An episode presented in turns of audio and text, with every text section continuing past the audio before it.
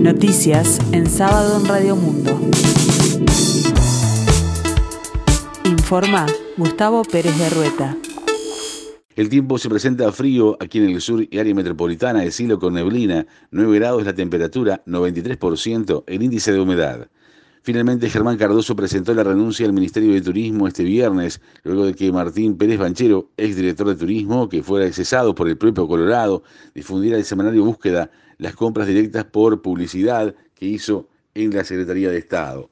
Según informó el país, Tabaré Viera, dirigente colorado de confianza de Julio María Sanguinetti, sería el sucesor de Cardoso, aunque restan definiciones internas en el Partido Colorado.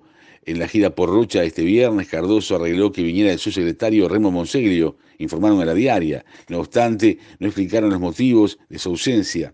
La pasada semana Pérez Banchero denunció presiones por parte del ministro Cardoso para que aceptara compras con las que no estaba de acuerdo. Este jueves el semanario Búsqueda publicó detalles de estas compras que no solo fueron observadas por el ex jerarca, sino también por el Tribunal de Cuentas, el Banco República y el Ministerio de Economía y Finanzas, lo que también provocó rumores sobre una posible salida de Cardoso del Ministerio de Turismo, hecho que ahora se concretó. El ex jerarca anunció que ocupará su banca en el Senado y se defenderá de lo que denominó falsas acusaciones.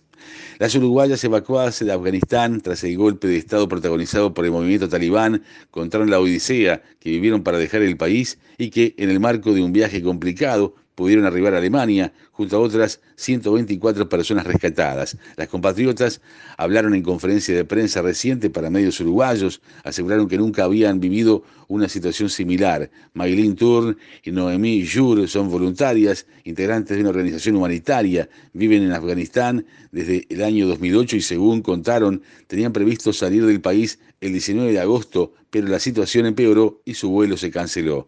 Tras comunicarse con el embajador en Irán y realizar contactos con Cancillería, pudieron salir de Afganistán a pedido de organizaciones internacionales. Sus vidas corrían peligro. Contaron que con mucho dolor se despidieron de las personas con quienes trabajan, sin saber qué pasará con ellas.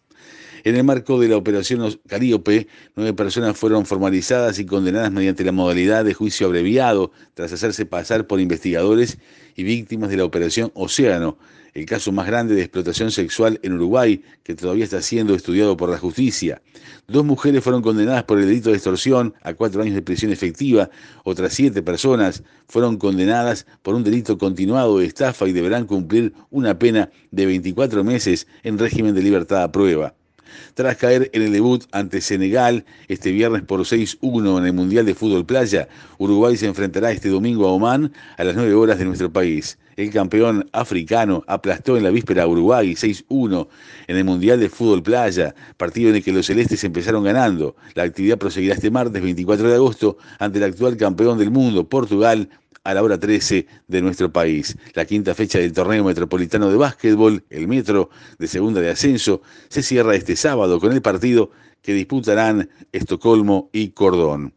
Fuerzas leales al derrocado vicepresidente de Afganistán, Amrullah Saleh, así como a otros líderes del norte del país, anunciaron que los talibanes fueron expulsados de tres distritos de la provincia de Baglán en uno de los primeros contraataques contra el grupo islamista que retornó al poder después de 20 años. Los distritos de Puli Guillar, Dig Salah y Banú en Baglán fueron ocupados por las fuerzas de resistencia popular. La resistencia sigue viva, escribió el ministro de Defensa del gobierno derrocado, el general Bismillah Khan Mohammadi, en su cuenta de Twitter.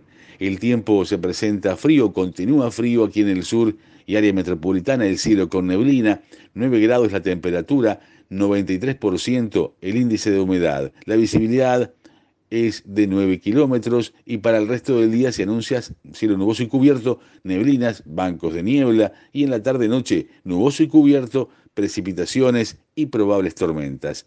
Más noticias en sábado en 60 minutos.